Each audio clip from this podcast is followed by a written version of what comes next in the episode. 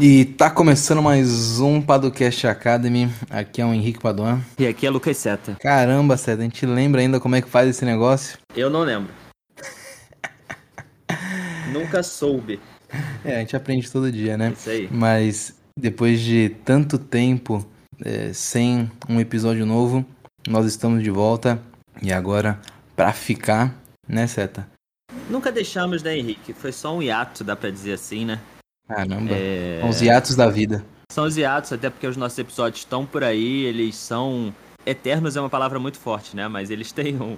Não tem prazo de validade, né, Henrique? A gente não fala das notícias do dia, mas sim de coisas que ajudam startups ou empresas que estão ouvindo o episódio de dois anos atrás e até hoje nos procuram falando: caramba, ajudou bastante, obrigado, vamos conversar. Então, a gente sempre esteve por aí, ainda que não semanalmente.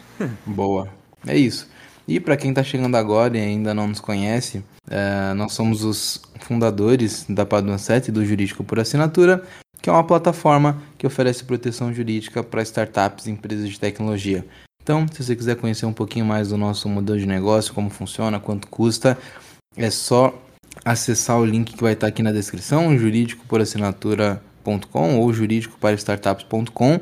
E caso a pessoa tenha outras dúvidas, Seta, o que, que ela pode fazer? Ela pode marcar uma reunião com a gente, Henrique. Uma reunião online, gratuita. Então não precisa é, encontrar com a gente pessoalmente, não precisa pagar para ter uma horinha ou meia horinha de conversa com a gente. Basta entrar lá no site do juridicoporassinatura.com, que o Henrique já falou, e o primeiro botão que você vai achar é marque uma conversa, agende uma conversa, agende uma reunião. Você lembra agora exatamente o que está escrito no botão, Henrique? Eu não lembro mais. Não, só sei que tem um botão. Deveria lembrar, né? Mas é porque, enfim, vários testes já aconteceram, então. É... Mas vai ser bem fácil de você agendar sua reunião. Vai abrir lá um calendário e você escolhe o melhor dia e hora para você. E aí você bate um papo com a nossa equipe, tira sua dúvida jurídica, explica um pouquinho sobre o seu caso e a gente consegue te ajudar, lembrando, de maneira gratuita, tá? Então não vai precisar depois contratar a gente, não vai receber um boleto no seu e-mail depois da conversa, não tem nada disso. Nem uma chave Pix para enviar pra gente. Então não se preocupa, marca lá um papo, a gente tenta te ajudar da melhor maneira possível. Boa. Uh, e aí, nessa nossa retomada, Seta, qual vai ser o assunto da vez? O assunto da vez vai ser o famoso caso Monark, Henrique. E aqui a gente vai falar da questão jurídica, né?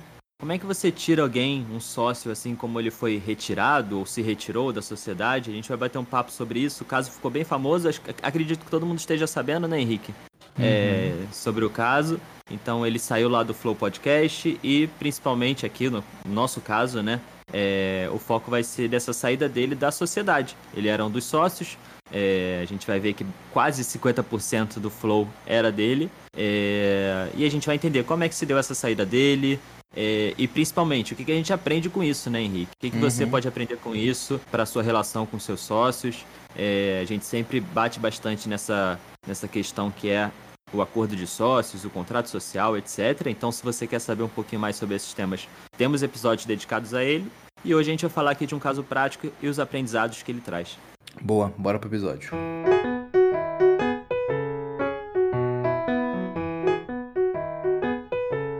É, esse caso aí ficou rodando a internet e as mídias por bastante tempo, né, Seto? Por, por alguns dias só se falou uhum. disso, reacendeu um debate sobre nazismo, sobre extremismo, sobre política, sobre liberdade e, e afins, né?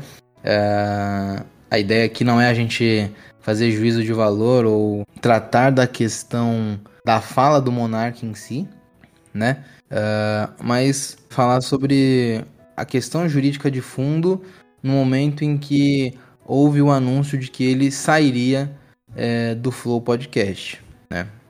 Uhum. É, como você falou, uh, o Flow ele é propriedade de uma holding, né? Uh, você lembra o nome da holding, Seta? É, IBG, eu acho, sei lá, alguma coisa assim. Uh, enfim, não vem ao caso aqui, em que o Bruno Monteiro Ayub, também conhecido como Monark, tinha 49,75%, o Igor, Igor 3K, né? Tem 49,75% e o Gianluca tem meio por cento. Uh, então ninguém tem uma maioria absoluta no caso, né? Mas nós temos dois acionistas é, com a mesma quantidade de, de ações, de cotas no caso, né? Uh, dois sócios com a mesma quantidade de cotas e que em tese ali nós teríamos um voto de Minerva do Gianluca caso necessitasse de algum tipo de desempate, né? Uhum. Uh, nós já tivemos alguns episódios falando sobre saída de sócio, tanto em episódios sobre acordo entre sócios, também nós temos episódios falando sobre exclusão, saída e retirada. Já falamos isso várias e várias vezes, né? Uh, mas eu acho que vale a gente pegar esse caso concreto para entender como é que as coisas funcionam ou deveriam funcionar, né? Uh, naquele episódio final que o Igor faz o anúncio, ele fala que o Monark vai ser desligado, né, Seta? Isso, exatamente. Ele fala que, se me lembro bem, ele fala essas palavras, ah, eu vou comprar a participação do Monark. Uhum. Né? Então ele vai sair da sociedade que a gente tem, ele fala que eles têm ali 50-50, né? Não é exatamente 50-50, mas é quase isso, né, Henrique? Uhum. Ele fala que ele vai comprar a participação do Monark e o Monark ia sair da sociedade. Exato. Uh, e aí ele usa, né? Tanto a terminologia que ele vai comprar o Monark, o Monark quanto que o Monark vai ser desligado, né? Já se falou muito sobre essa questão, né? Se ele seria, seria possível ele ser desligado, como se você estivesse sendo demitido do Flow, né? Uh, o que não nos parece ser o mais adequado, né? Já que ele era sócio então, o sócio não pode ser demitido, porque a demissão tem a ver com uma relação seletista, né? Se você é um empregado CLT, no regime CLT. Uh, ah, mas a outra fala do Igor é interessante porque ele fala que ele vai comprar o Monark, né? Uhum. É, e aí muito se veiculou em relação à questão da exclusão do Monark, né? Porque lá no contrato social dessa da limitada, da sociedade limitada que eles tinham, ou que eles têm ainda, é, é, tem um parágrafo que diz que o sócio poderá ser excluído extrajudicialmente quando a maioria dos sócios, representativo de mais da metade do capital social, entender que ele está pondo em risco a continuidade da empresa em virtude de atos de gravidade. Né? Então, se alguém cometeu um ato de negável gravidade com risco à continuidade da empresa, os outros sócios podem excluí-lo. Né? Então a gente utiliza esse fundamento para a saída do monarca. Né? Nesse caso, essa exclusão, o monarca em tese sairia sem nada. Sairia a sociedade sem nada. É, como é que se dá essa exclusão? Então, essa cláusula aqui tá muito ruim. Eu vi uma pessoa falando, teve gente falando que, nossa, olha que beleza, olha a importância de uma cláusula de exclusão e tal. Só que essa cláusula, ela tem vários fatores horrorosos, eu diria. É... Primeiro, sua pergunta é ótima. Quanto que o monarca vai receber? Ele vai receber alguma coisa? Porque, em tese, quando o sócio é excluído, nós deveríamos ter a liquidação da participação dele. Liquida-se ali as cotas, coloca-se um, um valor ali uh, eh, para essas cotas, por isso que o contrato social tem que prever como é que vai ser calculado esse, de certa maneira, esse valuation, né? Ainda que seja uh, um caráter punitivo, né? Em que seja um valor contábil ou coisas do tipo. Uh, de, deveria ter essa questão. E outro ponto, né? Se você pega a lei, o Código Civil, ele diz que para ter a exclusão é, extrajudicial, você tem que prever a justa causa. Uhum. É, e a doutrina, os, uh, a literatura jurídica diz que você tem que descrever quais seriam essas ações de justa causa, né? Porque ato de negável gravidade que põe em risco a continuidade da empresa é algo muito amplo, né? É. Quem é que decide o que seria isso, né? Então, uhum. eu acho que tem dois fatores ruins dessa cláusula. Uma, você não estabelece é, quanto que o monarca receberia, né? Uh, e outro fator em que você não estabelece as justas causas. Justas, justas causas? Não sei. É, é. Mas esses atos aí que caracterizariam a possibilidade da exclusão de um dos sócios, né? Então, uhum. você tem a possibilidade de excluí-lo, mas me parece que, obviamente, que esse caso é muito é, característico, né? Porque não sei se alguém diria que os atos do Monark não estavam pondo em risco a empresa, já que vários patrocinadores estavam é, deixando de, de colocar dinheiro no Flow, né? Uhum. Mas mesmo assim, né? É, você pode ter uma discussão nesse caso em relação se houve ou não é, uma justa causa para a exclusão do Monark. E vamos até pensar em outros casos similares, né, Henrique? Assim, digo, pode ser que nesse caso todo mundo concorde, ou em casos muito. Uhum. que talvez boa parte das pessoas concorde que realmente colocou em risco, foi fácil de verificar que colocou em risco a continuidade da empresa, né? Porque houve a saída do, dos patrocinadores, sem os patrocinadores é, o negócio não consegue ir adiante. Você tem ali 80, o Igor falou, quase 80 pessoas contratadas, né? Colaboradores contratados, não sei como é que é essa relação. Então ficou fácil de averiguar isso. Mas em um caso que não fica tão evidente, né? Uma cláusula como essa pode acabar sendo, a gente pensar a princípio positiva, mas em um caso onde tem uma briga entre sócios, um deles pode é, interpretar que há um risco à continuidade da empresa e o outro que não. Quando há isso, aí a gente tem um problema e uma cláusula que em tese deveria resolver a situação entre os sócios, ela causa mais um problema, que é, e aí, como é que a gente vai dizer se há um risco à continuidade da exato, empresa ou não? Né? Exato, é, esse é o ponto, né? Você pode ter gerado um outro problema. Em vez de trazer clareza para a relação, você pode ter gerado um, um passivo maior, né? De, de como resolver essa situação. Exatamente. É, e aí, outra coisa que eu acho bacana a gente ressaltar é que é o, o fato do Igor falar que ele iria comprar o Monark, né? Uhum.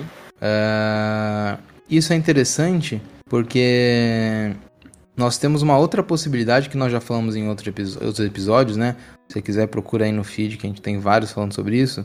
Uh, que é uma saída extrajudicial.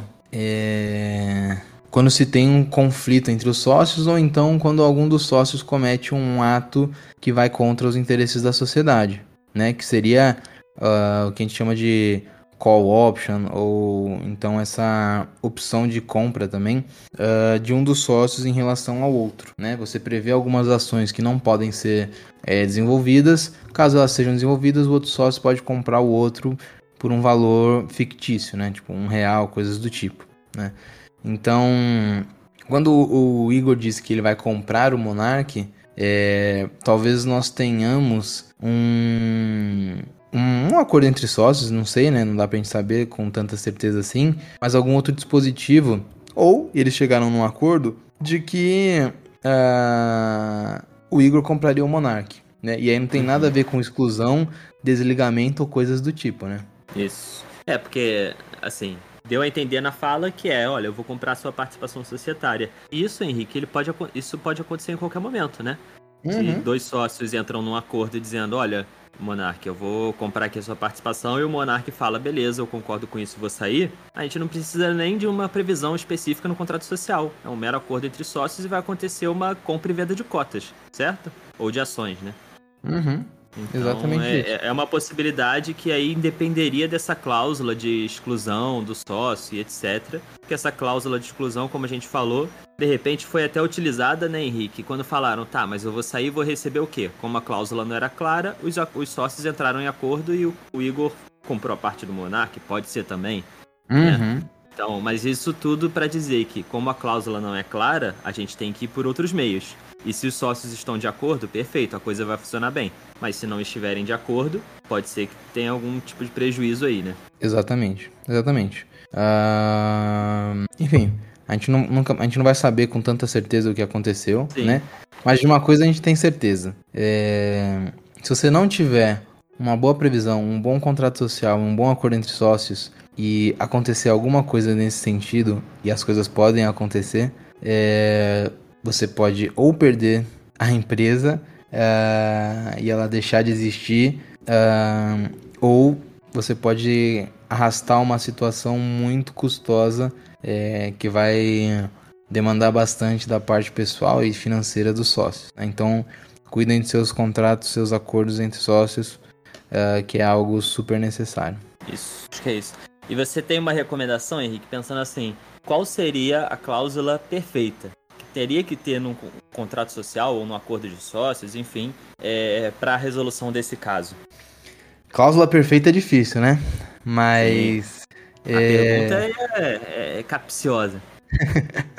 Mas eu acho que cláusula de exclusão extrajudicial não é uma boa.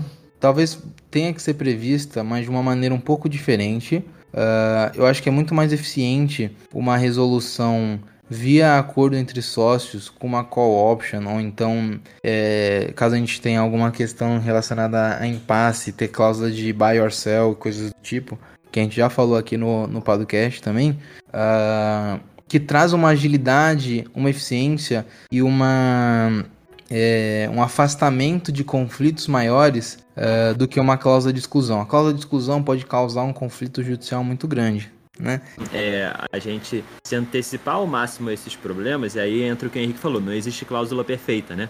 Pode ser que você faça uma cláusula, você pegue um milhão de. Tente abraçar ao máximo as hipóteses, pode ser que acaba fugindo uma coisa ou outra. Enfim, mas você tentar ao máximo resolver prever conflitos para resolvê-los quando eles acontecerem da maneira mais tranquila possível, tanto para as pessoas quanto para a sociedade, né? Porque às vezes tem uma empresa, uma sociedade com um belo de um potencial e que não consegue seguir adiante por conta de um problema de sócios que trava a operação, por exemplo. Poxa, é ruim para todo mundo, inclusive para esses sócios que estão em conflito. Então, enfim, é... talvez o assunto número um é o, é, são as questões societárias, né, Henrique? O acordo de sócios que a gente tem aqui no dia a dia, no quesito é, importância e que as pessoas não liguem tanto quanto deveriam, né? Exato. É isso. Se você que está nos ouvindo ficou com alguma dúvida, quer conversar quer ter algum tipo de orientação, não deixa de acessar o, o, site e marcar uma conversa gratuita com a gente. E não esquece também de, de compartilhar esse episódio aqui com quem você acha que pode se interessar, porque é importante para a gente conseguir espalhar essa palavra uh, e ajudar cada vez mais os empreendedoras do Brasil e talvez até do mundo, né, certo? Já teve contatos que vieram de pessoas de Portugal e até mesmo da América Latina porque viram algum conteúdo nosso.